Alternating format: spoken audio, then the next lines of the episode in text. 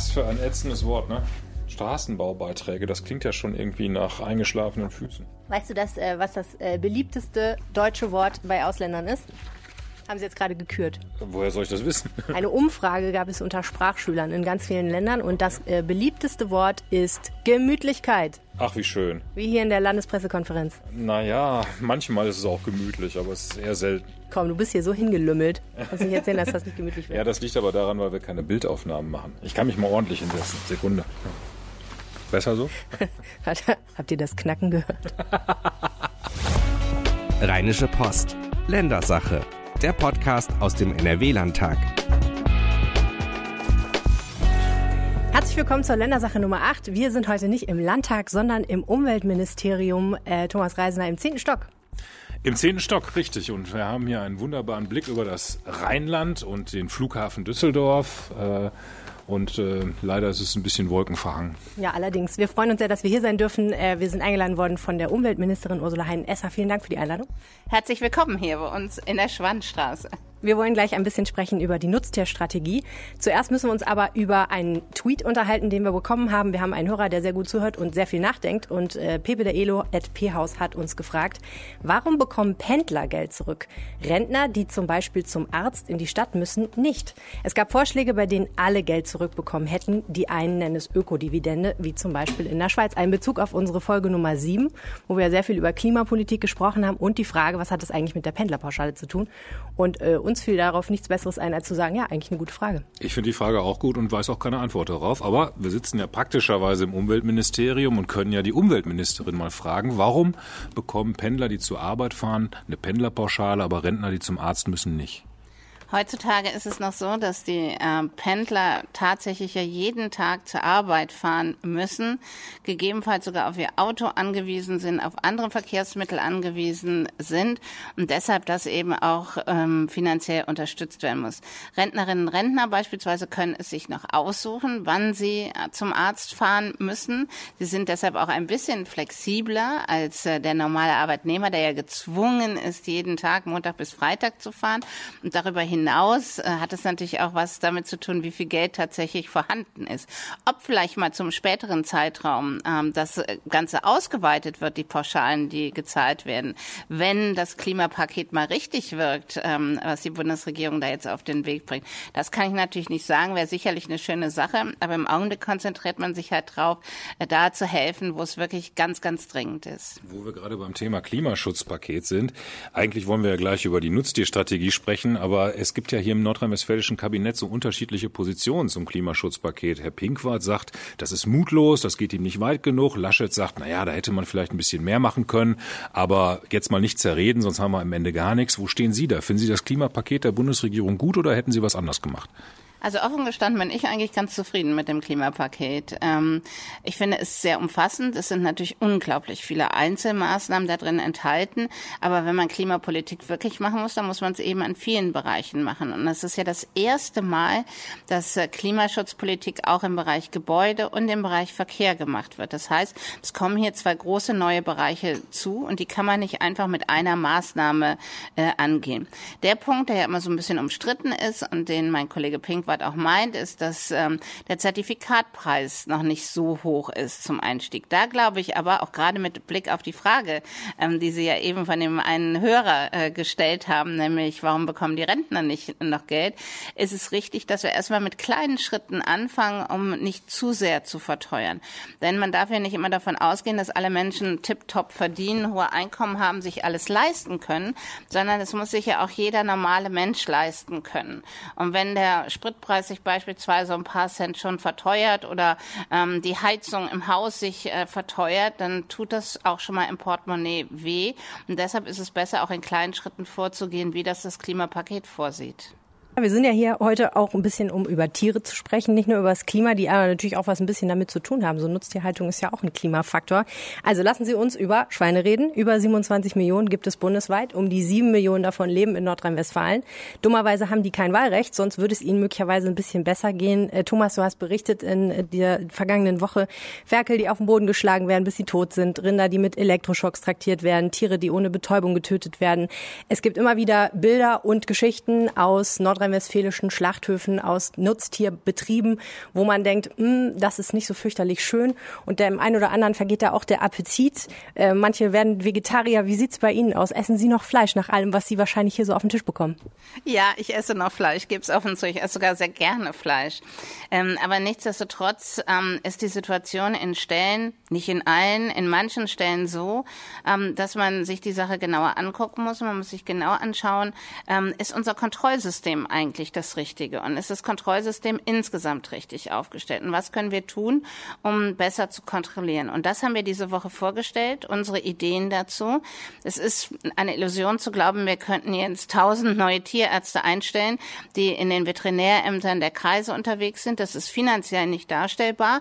Also müssen wir andere Mechanismen finden.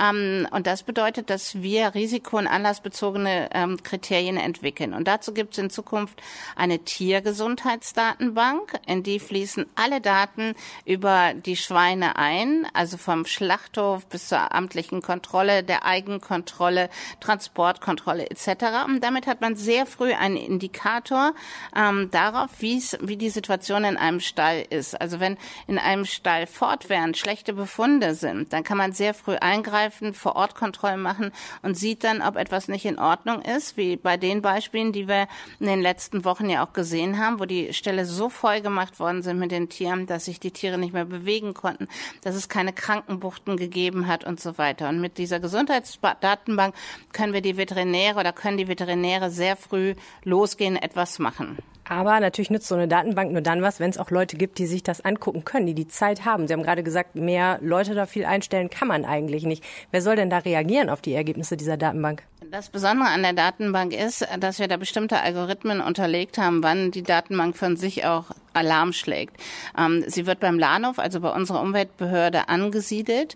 Und die Software ist so programmiert, dass sie bei bestimmten Überschreitungen von Daten sofort Alarm gibt. Und dieser Alarm geht dann sofort an die Kreisveterinäre, so dass sie dann direkt tätig werden können. Also wie gesagt, das ist jetzt wirklich ähm, guter Schritt Richtung Digitalisierung, auch ähm, bei der tierärztlichen Kontrolle. Kontrolle. Äh, eine weitere Kontrollmöglichkeit soll entstehen durch äh, Videoüberwachungssysteme. Dieses System beruht ja auf Freiwilligkeit. Sie haben mit den Verbänden verabredet, dass die Verbände dafür werben, dass die Betriebe freiwillig Kameras aufhängen. Noch softer ging's nicht, oder? bin ja schon halb froh, dass wir so weit gekommen sind. Ähm, also die Verbände werben sehr stark und sehr aktiv dafür, dass äh, die Unternehmen diese Videokameras unter ähm, einstellen oder anstellen. Ähm, Hintergrund ist, dass wir es ja geschafft haben, gemeinsam mit dem Land Niedersachsen im Bundesrat einen ähm, Antrag zu verabschieden, der dem Bund auffordert, die gesetzlichen Grundlagen dafür zu legen, dass es eine generelle Videoüberwachung gibt. Und wir haben gesagt, zur Überbrückung machen wir eine Vereinbarung mit den Verbänden Produzenten ähm, der Fleischwirtschaft, um hier noch ein bisschen mehr Tempo reinzubringen. Wir haben ja darüber gesprochen, wir haben 400 Schlachthöfe in Nordrhein-Westfalen, viele ganz kleine, nur die ganz großen haben tatsächlich diese Videoüberwachung an sensiblen Stellen. Ähm, das müssen wir jetzt zwei mal... von den ganz großen, wenn ich Sie richtig verstanden habe. Ich, äh, ich bin mir nicht ganz sicher, aber eher zwei, aber mit ihren Außenstellen und so weiter. Also zwei große Betriebe können wir, glaube ich, sagen. Von zwölf ähm, großen Betrieben. Ja, genau, es ist viel zu wenig. Also äh, müssen wir, dürfen wir uns gar nichts vormachen.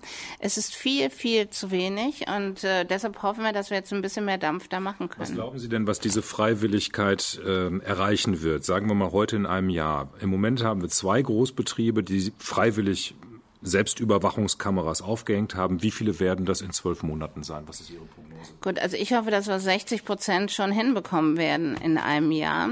Wir werden auch nochmal weiter aktiv dafür werben, auch im Rahmen unseres gesamten Papiers zur Nutztierhaltungsstrategie. Wir werden ja jetzt äh, viele Monate lang oder mit den Verbänden zusammensitzen, um für mehr Tierschutz, für mehr Tierwohl in den nordrhein-westfälischen Stellen und eben auch in den Schlachthöfen zu werben. Aber das große Problem ist ja, wenn es nicht flächendeckend ist, dann ist die Gefahr und freiwillig, dann ist die Gefahr ja sehr groß, dass die schwarzen Schafe, die es eigentlich betrifft und die möglicherweise unschöne Praktiken anwenden, es gerade nicht tun. Ähm, das ist in der Tat ein Problem und die werden wir durch andere Kontrollen äh, etwas stärker in den Fokus nehmen müssen. Auch hier wird uns die Tiergesundheitsdatenbank helfen, weil wir ja da auch tatsächlich Schlachtdaten bekommen und Rückschlüsse ziehen können. Also unsere ähm, Tierärzte können sehr genau sehen, ob irgendwo was schief läuft und dadurch, dass wir, wenn wir alle Daten beieinander haben in Zukunft, können wir schneller zugreifen. Und das soll auch eine klare Ansage an all diejenigen sein, die nicht vernünftig mit Tieren umgehen, dass wir sie jetzt sehr schnell, sehr klar im Visier haben. Aber nochmal die Frage. Es ist ja sehr offensichtlich, dass wenn Tiere so misshandelt werden, sehr häufig der Grund ist, dass es billiger ist, Tiere schlechter zu behandeln, als es nicht zu tun. Da ist ja die Frage, wie wollen Sie mit Freiwilligkeit gegen die Macht dieses Geldes ankommen? Wieso gibt es da kein klares Gesetz, was sagt, es wird alles Video überwacht? Wir gucken und wir können uns das nachher alles angucken. Das heißt, derjenige, der es tut, der kann auch zur Konsequenz gezogen werden. Das Gesetz wird ja kommen. Dazu haben wir ja die Bundesländer einstimmig den Bund aufgefordert. Das ist auch ganz selten, dass alle 16 Bundesländer gemeinsam dafür stimmen, dass etwas eingeführt wird. Also der Ball liegt jetzt ähm, bei der Bundeslandwirtschaftsministerin, dass sie den entsprechenden Vorschlag macht. Also das Gesetz wird jetzt kommen. Aber bis dahin haben wir gesagt, müssen wir trotzdem was machen und haben deshalb diese Vereinbarung mit der Fleischwirtschaft gemacht, dass sie wirbt, viel aktiver wirbt dafür, dass Videosysteme äh, jetzt schon angeschafft werden, weil sie eben über kurz oder lang sowieso Pflicht werden. Äh, Helene, du hast es gerade schon angesprochen. Äh, die Frage ist, ob die Verbraucher bereit sind, für mehr Tierschutz auch mehr Geld auf den Tisch zu legen, wenn sie Fleisch kaufen. Was ist Ihre Einschätzung? Ähm, ich persönlich bin da etwas zurückhaltend. Äh, wir haben jetzt so die ersten Verbraucherbefragungen aus dem privaten Tierwohl-Label. Also die, ähm, der Handel hat ja selber ein Tierwohl-Label auf den, auf den Markt gebracht. Das heißt, man kann sehen, wie sind die Tiere gehalten, die verschiedenen Haltungsstufen. Und die Verbraucher möchten es, dass Tiere besser gehalten wird, aber sie wollen oder können, muss man auch ehrlich sein, die Pendlerpauschalen-Diskussion, die wir eben hatten, sie können oder wollen ähm, auch nicht mehr bezahlen dafür. Wenn das so ist, müssen wir anders Mittel zur Verfügung stellen, um den Landwirten es zu ermöglichen, tierwohlgerechter ähm, ihre Tiere, ihre Schweine zu halten. Und das heißt, dass hier klar eine Aufgabe auf den Staat zukommen wird, zumindest mal den Umbau der Stelle etc. zu unterstützen. Das heißt, Sie wollen Stallbauten subventionieren in der, in der Zukunft? Wir werden jetzt erstmal mit Musterstellen arbeiten. Wir haben der Landwirtschaftskammer in, ähm, hier in Nordrhein-Westfalen zwei Millionen Euro gegeben, damit sie ähm, einen Musterstall baut. Und zwar erstmal einen aus einem vorhandenen Stall. Haben wir ja selber auch. Aus dem vorhandenen Stall eben aufzeigt, wie kann man daraus einen Stall machen mit Auslaufmöglichkeiten, mit Beschäftigungsmöglichkeiten für die Tiere. Und das eben auch den Landwirten zu zeigen, dass es funktioniert, auch mit den komplizierten Genehmigungen, die dahinter stehen. Und dann wollen wir uns äh, auch darüber unterhalten, dass wir ein Investitionsförderprogramm für die Landwirte auf den Weg bringen, damit sie sich umstellen können. Wir kennen das aus anderen Bereichen. Es gibt immer mal, wenn politische Wünsche da sind, ähm, jetzt bei der Ferkelkastration beispielsweise auch, immer mal die Möglichkeit, auch als Staat dann ähm, unterstützend zu helfen. Das ist jetzt ehrlich gesagt für mich als Laie auch ein bisschen schwer verständlich. Es ist ja relativ bekannt, glaube ich, wie ein vernünftiger Schweinestall aussehen kann. Wieso braucht es denn noch zwei Millionen, um das nochmal nachzubauen? Das Problem beim Stall ist die Genehmigungslage. Es ist in der Tat nicht so kompliziert, so einen Stall zu bauen, aber es ist ganz kompliziert, eine Genehmigung bei uns zu bekommen äh, für einen Stall, an dem die Tiere außen rumlaufen können, Auslauf haben. Und das hat wieder mit Geruchsbelästigungen zu tun durch die Tiere und mit den tatsächlichen Emissionen der Tiere. Das heißt Einwirkungen auf Klimaschutz etc. Und deshalb tun sich die Kreise, die Regierungspräsidien schwer mit der Genehmigung Genehmigung von Stellen, die so viel Auslauf bieten für die Tiere, weil dann die Werte sich in der Luft, in der Umgebung verändern und negativ verändern. Und das ist, deshalb bauen wir diese Stelle, um auch den Behörden Möglichkeiten zu geben, quasi einen Musterstall zu sehen und zu sagen, hier sind die Werte so und so und damit könnt ihr so und so arbeiten. Ja, das ist der Punkt. Das ist immer in der Umweltpolitik, in der Tierschutzpolitik. Sie haben ständig Konfliktfelder und Spannungsfelder in andere Themen. Also hier ist Tierwohl gegen die technische Anleitung Luft, gegen Luftverunreinigung. Wie geht's denn weiter? Wir waren jetzt die ganze Zeit bei Schweinen. Es gibt ja noch ein paar andere Nutztiere, ne? Rinder, Hühner etc. Was ist der nächste Schritt? Der Schritt jetzt ist erstmal die Nutztierhaltungsstrategie mit allem, was dazugehört, mit den Verbänden zu besprechen. Das passiert im November, so dass wir Anfang des Jahres einfach die Strategie vorliegen haben, mit der wir hier in Nordrhein-Westfalen vorgehen. Darüber hinaus haben wir eine ganze Menge Themen zum Verbesserung der Kontrollen jetzt auf den Weg gebracht. Hier Gesundheitsdatenbank, keine Transporte. Ähm, wir haben jetzt Tiertransporte untersagt in bestimmte Länder der Russischen Föderation, weil ähm, dort die auf den Transportstrecken nicht gewährleistet ist, dass die Tiere ordentlich versorgt werden. Also das ist schon ein recht umfassendes Paket. Ähm, dann werden wir natürlich die Nutztierhaltungsstrategie auch auf die anderen Tiere ähm, ausweiten. Aber für uns war jetzt erstmal vorrangig das Thema Schweinehaltung. Ähm, denn hier ist auch der Druck bei den Landwirten am größten, denn die müssen wir auch mitnehmen. Denn wenn am Ende steht, dass die Landwirte vor dem Berg von Aufgaben zurückschrecken und sagen, den Aufwand können wir gar nicht mehr treiben und wir übergeben den Hof nicht mehr an die nächste Generation, sondern wir machen machen einfach dicht, verpachten unsere Flächen und gut ist, dann ist das nichts, was uns weiterhilft. Wir wollen ja die mittelständische Landwirtschaft bei uns ähm, im Land auch tatsächlich erhalten. Und deshalb muss es jetzt so sein, dass die Landwirte auch mitgehen können. Letzte Frage. Ähm, ein billig produziertes Schweinenackensteak kostet wie viel im Vergleich zu einem tierwohlgerechten produzierten Stück Nackensteak? Oh, da werden schon ein paar Euro Unterschied liegen zwischen beiden. Ich mache mir ja zum besonderen Hobby ähm, abends, wenn ich spät nach Hause komme, so auch Ihre Zeitung, also die Rheinische Post runterzuladen, aber auch ein paar Zeitungen äh, Boulevard, um mir auch die Anzeigen anzugucken. Und wenn man die ganzseitigen Discounter-Anzeigen ähm, sieht, bin ich der Überzeugung, dass zu dem Preis, zu dem oft Fleisch angeboten werden kann, das Fleisch gar nicht produziert werden kann. Und meine Bitte ist, wenn ich das hier vielleicht zum Abschluss sagen darf, dass die Verbraucherinnen Verbraucher vielleicht auch mal ein Auge drauf werfen, zu welchen Preisen sie tatsächlich einkaufen. Und mein Lieblings Beispiel sind immer sechs Hähnchen, marinierte Hähnchenschenkel ähm, für 1,99 Euro. Das kann nicht funktionieren. Nee, das stimmt, das ist übel. Es gibt aber, habe ich gelernt, also je teurer das Fleisch eigentlich ist, desto weniger groß ist der Unterschied. Also das Rindersteak, da ist der Unterschied gar nicht mehr so groß, weil das ist auch industriell produziert noch relativ teuer, wenn es ein gutes Fleisch ist. Ähm, und aber bei sowas wie Chicken Wings ist der Unterschied zehnmal so groß. Andererseits kostet ein Kilo dann 6,90 Euro statt 69 Cent. Ist auch nicht so ein großer Unterschied. Ne? Kann man sich vielleicht mal leisten. Vielen Dank fürs Gespräch. Gerne, hat Spaß gemacht. Herzlichen Dank. Hast du eigentlich ein Haus oder ein Grundstück? Ich habe eine kleine ähm, Eigentumswohnung. Nett. In ähm, Düsseldorf. Hier in Düsseldorf? Ja, wobei man sagte immer, ich habe die, aber in Wirklichkeit gehört die der Bank. Ne? Ich darf die äh, Zinsen bezahlen und die Tilgung. Musst du denn, wenn jetzt die Straße vor dem Haus, wo diese Eigentumswohnung drin ist, ähm, neu gemacht wird, musst du dann was bezahlen? Mm, das kommt darauf an, was neu gemacht wird. Ne? Also wenn es eine Grundsanierung ist, ja. Auch wenn jetzt beispielsweise die Stadt sich überlegt, wir hätten da gerne einen breiteren Radweg oder goldene Straßenlaternen oder was so. Was ja unbedingt das Gleiche wäre, kategorisch. Ähnlich wichtig. Jedenfalls ähm, gibt dann schon äh, ja, dann kommen die an und wollen Geld, logisch. Und das nennt man Straßenbaubeiträge. Richtig. Und das, das ist aber von, Genau, das ist aber von Kommune zu Kommune unterschiedlich. Es gibt Kommunen, die großzügig sind und sagen, na ja, es reicht, wenn die Anwohner sich mit 20 Prozent der Kosten beteiligen.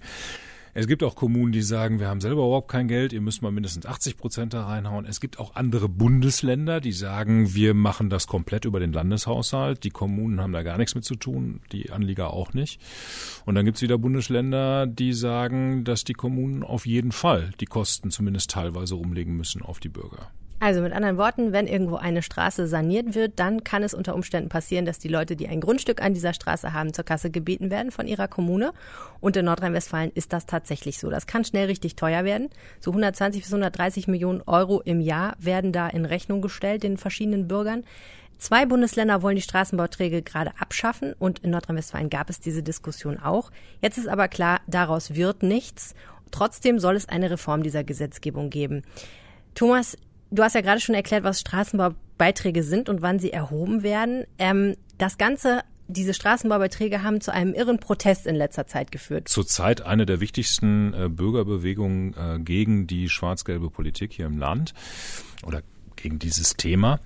Ähm, wir haben den Bund der Steuerzahler, der da die Speerspitze des Protestes ist. Die haben fast eine halbe Million Unterschriften gesammelt gegen die Straßenbaubeiträge in Nordrhein-Westfalen. Dazu gibt es ungefähr äh, 40 Bürgerinitiativen, teilweise auch mit Unterstützung von CDU-Bürgermeistern, die sagen, die Straßenbaubeiträge sollen abgeschafft werden.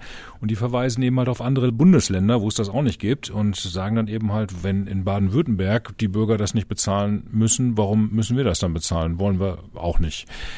Und an der Stelle wird's dann auch so ein bisschen unseriös in der Argumentation. Die SPD macht sich diesen Protest ja zu eigen und äh, stellt sich hinter diese Forderung. Und auch die SPD beispielsweise hier der, im, im Landtag sagt, Straßenbaubeiträge abschaffen, aber das ist ja nur die Hälfte der Erzählung. Man muss ja dann miterzählen, wo das Geld stattdessen herkommen soll. Und da finde ich, wird die SPD ein bisschen unglaubwürdig, weil die sagen nämlich, das soll aus dem Landeshaushalt bezahlt werden. Das ist so das Kleingedruckte, was die so ähm, hinter vorgehaltener Hand fast schon dazu erzählen. Und aus dem Landeshaushalt bezahlen bedeutet ja, dass alle die Straßenbaubeiträge bezahlen, während es jetzt nur die Anlieger sind. Okay, langsam. Also erstmal der Protest, den es gegeben hat, woran hat er sich denn eigentlich erzündet? Kam, kam der einfach so, jetzt machen wir mal dagegen Protest oder gibt es den schon lange oder wo kommt der her? Ja, sagen wir es mal so, wenn irgendjemand von einer größeren Bevölkerungsgruppe wie beispielsweise den Anliegern Geld haben will, dann finden die das doof. Und wenn es Modelle gibt, das anders zu lösen, dann wollen die, dass andere Modelle stattdessen ähm, äh, gezogen werden und so ist es in Nordrhein-Westfalen auch. Und so entsteht dann eben halt Protest. Und da geht es ja teilweise auch richtig um Geld. Ne? Also in Einzelfällen, äh, ganz wenigen Einzelfällen sind das schon mal sechsstellige Beträge. Das trifft dann auch nicht immer Arme. Also wer ein so großes Grundstück hat, dass er mit einem sechsstelligen Betrag zur Kasse gebeten wird, der hat vielleicht nicht unbedingt existenzielle Nöte.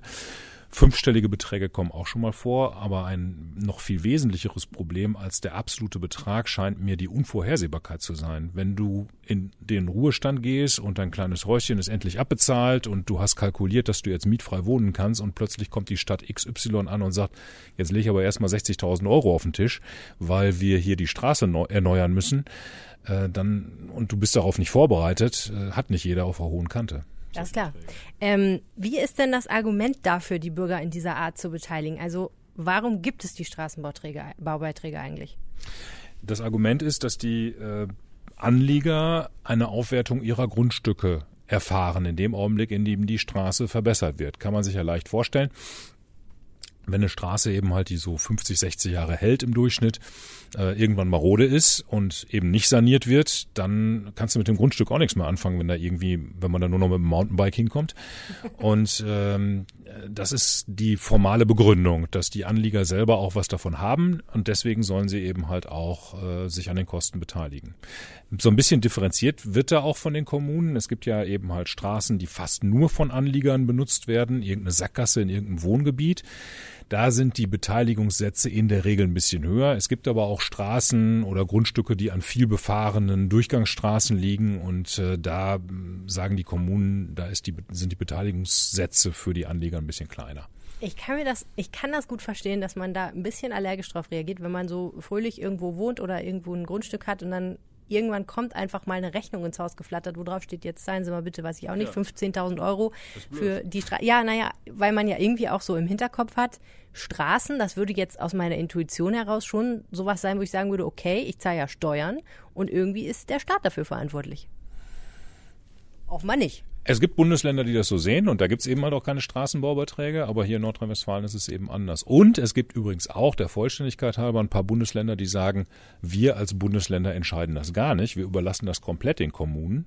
Das klingt so liberal, das finde ich aber ehrlich gesagt feige, weil die reichen dann einfach den schwarzen Peter an die Bürgermeister weiter und sagen dann, sollen die doch sehen, wie die mit den Kosten klarkommen.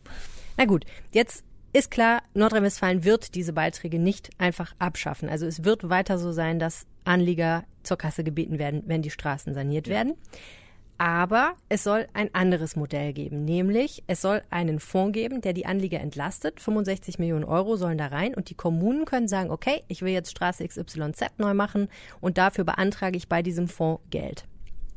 Im Ergebnis läuft es darauf, dass die, darauf hinaus, dass dieser Fonds die Straßenbaubeiträge für die Anlieger in etwa halbiert. Wir haben immer ein jährliches Aufkommen von 120 bis 130 Millionen Euro pro Jahr, was insgesamt von den Anliegern in Nordrhein-Westfalen für Straßenbaubeiträge aufgewandt werden muss. Und dieser Fonds umfasst jährlich 65 Millionen Euro.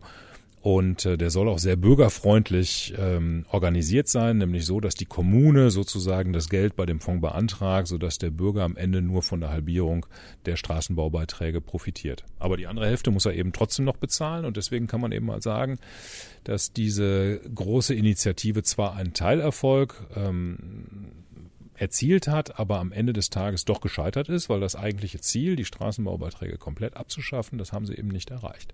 Also mit anderen Worten, dann kommt kein Bescheid mehr über 15.000 Euro bei mir rein, sondern 7.500 Euro zum Beispiel oder zum Beispiel. so und ich muss das dann trotzdem bezahlen. Es gibt noch ein paar weitere Erleichterungen. Äh, zum Beispiel ähm, sollen die Straßenbaubeiträge besser planbar sein, indem wesentlich früher so ein ähm, Straßenmasterplan auf kommunaler Ebene äh, veröffentlicht werden muss, sodass man sich ausrechnen kann, auch schon ein paar Jahre im Vorhinein, äh, wann da welche Kosten auf wen zukommen. Äh, es soll großzügige Ratenzahlungen geben, auch zu sehr moderaten Zinssätzen. Im Augenblick gibt es das auch schon, die Möglichkeit, äh, das abzustottern, aber das wird, da muss man irgendwie so einen Kredit aufnehmen in Höhe von sechs Prozent so ungefähr. Das ist natürlich in diesen Zeiten utopisch. Das soll jetzt deutlich sinken auf irgendwie ein Prozent, glaube ich, ungefähr. Außerdem soll es äh, Härtefallregelungen geben und auch Ermäßigungen für die armen Anlieger, die jetzt dummerweise ein Grundstück haben, das an zwei Straßen liegt. Eckgrundstücke. Das ist ja blöd, wenn jetzt irgendwie beide Straßen saniert werden, wirst du zweimal zur Kasse gehen. Da soll es Ermäßigungen geben. Also es gibt noch um diese Halbierung der Straßenbaubeiträge herum gibt's jetzt noch so ein bisschen äh, zusätzliche Bonbons. Das klingt so ein bisschen so, als wolle die schwarz-gelbe Landesregierung den Bürgerzorn ein wenig dämpfen, indem die Konsequenzen, die diese ganze Gesetzgebung hat, ein bisschen ja. abgefedert werden. Ja, klassischer Kompromiss. Du hast ja gerade schon versucht zu erläutern, und ich habe es ehrlich gesagt nicht ganz hundertprozentig verstanden, vielleicht kannst du das nochmal in Detail ausführen, warum du auch den Gegenvorschlag, nämlich die Straßenbaubeiträge komplett abzuschaffen, nicht seriös findest. Ich habe das so verstanden, dass du gesagt hast, das würde ja bedeuten, man muss alle Straßen aus den Haushalten des Staates, also Kommune oder Land, restaurieren. Das heißt, du und ich als Steuerzahler würden da auch von bezahlen müssen, obwohl ich persönlich zum Beispiel gar kein Grundstück habe, anders als du. Ja, also, äh, also grundsätzlich finde ich immer jeden ähm, Vorschlag für Geld ausgeben unseriös, wenn nicht dazu gesagt wird, wo das Geld an anderer Stelle eingespart werden soll oder wo es neu generiert werden soll, weil das läuft dann nämlich am Ende immer darauf hinaus, der Staat verteilt Geschenke und dann steigt die Verschuldung und unsere Kinder und Kindeskinder können dann sehen, wie sie damit klarkommen. Hier ist die Gegenfinanzierung aus meiner Sicht nicht klar bei diesem Vorschlag. Wo soll das Geld herkommen? Ähm, aber ich finde es auch noch aus einem anderen Grund ähm, fragwürdig.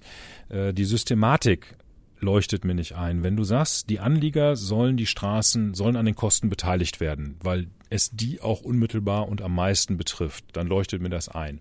Jetzt kann man natürlich hingehen und sagen, gut, potenziell kann jeder über so eine Straße fahren, auch über die gerade genannte Sackgasse im Wohngebiet kannst du ja theoretisch auch fahren, wenn deine Freundin da zufälligerweise wohnt und du willst sie da besuchen, hast ja auch was davon, wenn die Straße äh, toll ist. Ähm, aber dann muss man das eben halt auch so sagen. Die SPD geht aber hin und argumentiert mit ähm, sozialen Argumenten und sagt, das ist ungerecht den Anliegern gegenüber. Und das finde ich überhaupt nicht sozialdemokratisch. Anlieger sind eigentlich Grundstücksbesitzer, sind eigentlich tendenziell Leute, äh, die zumindest genug Geld hatten, um sich irgendwann mal dieses Grundstück zu kaufen.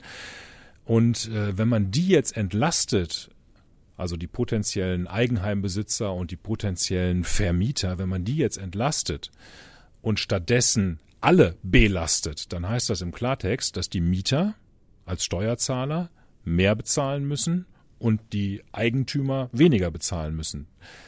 Ich will nicht sagen, dass ich das grundsätzlich schlimm finde, aber es ist zumindest nicht klassisch sozialdemokratisch.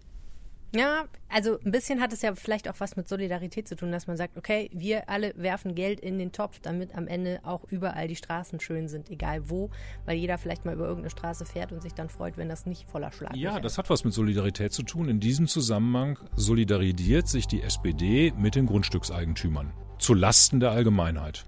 Das ist auch eine Form von Solidarität. Ich sage ja nur, ich sage ja auch nicht, dass das schlimm ist. Ich sage nur, es ist nicht klassisch sozialdemokratisch. Okay, wir müssen mal einen Sozialdemokraten dazu fragen, glaube ich. Gute Idee. Das machen wir demnächst mal. Aber nicht in diesem Podcast. Das war die Ländersache Nummer 8. Auf iTunes hat dieser Podcast übrigens fünf Sterne von fünf möglichen. Wie findest du das? Wunderbar. Ich freue mich sehr darüber. Ein erstklassiger Podcast. Vielen herzlichen Dank für alle, die ihn bewertet haben. Wir freuen uns, wenn ihr, die es noch nicht getan habt, ebenfalls eine Bewertung hinterlasst. Gerne auch einen Satz dazu schreibt. Das hilft uns nämlich, weil dieser Podcast dann anderen Menschen empfohlen wird, die vielleicht noch nicht davon gehört haben. Ansonsten freuen wir uns, wenn ihr uns, euch bei uns meldet. Äh, ihr könnt uns eine E-Mail schreiben an ländersache.rheinische-post.de oder ihr findet uns auch auf Twitter. Ed Thomas Reisener. Und Ed Helene Pawlitzki. Vielen Dank fürs Zuhören. Auf Wiederhören. Bis nächste Woche. Tschüss. Mehr bei uns im Netz www.rp-online.de